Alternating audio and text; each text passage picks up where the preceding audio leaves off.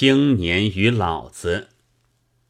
听说，凯自欧风东渐以来，中国的道德就变坏了，尤其是近时的青年，往往看不起老子，这恐怕真是一个大错误。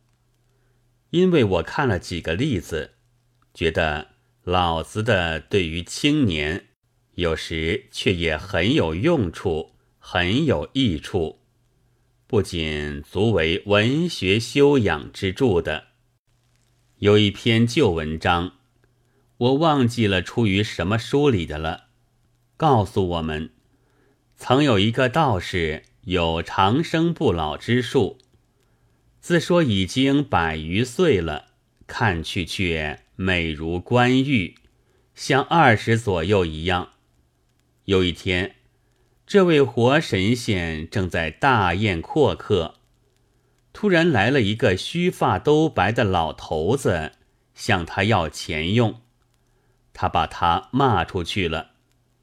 大家正惊疑间，那活神仙慨然地说道。那是我的小儿，他不听我的话，不肯修道。现在你们看，不到六十就老得那么不成样子了。大家自然是很感动的，但到后来，终于知道了，那人其实倒是道士的老子。还有一篇新文章，杨某的自白却告诉我们。他是一个有志之士，学说是很正确的，不但讲空话，而且去实行。但待到看见有些地方的老头苦得不像样，就想起自己的老子来。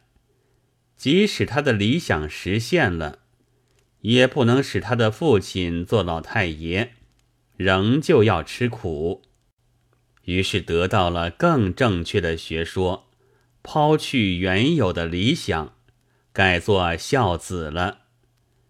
假使父母早死，学说哪有这么圆满而堂皇呢？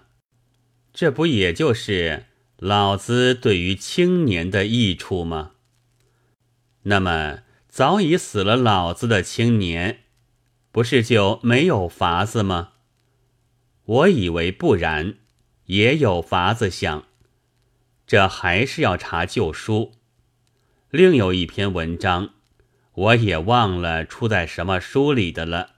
告诉我们，一个老女人在讨饭，忽然来了一位大阔人，说她是自己的久经失散了的母亲，她也将错就错，做了老太太。后来。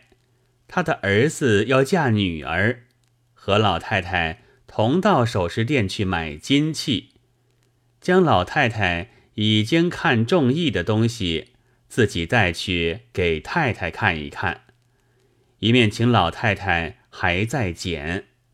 可是他从此就不见了。不过，这还是学那道士似的，必须时务时候的办法。如果单是做做自白之类，那是实在有无老子，倒并没有什么大关系的。先前有人提倡过虚君共和，现在又何妨有媒亲孝子？张宗昌很尊孔，恐怕他府上也未必有四书五经吧。十一月七日。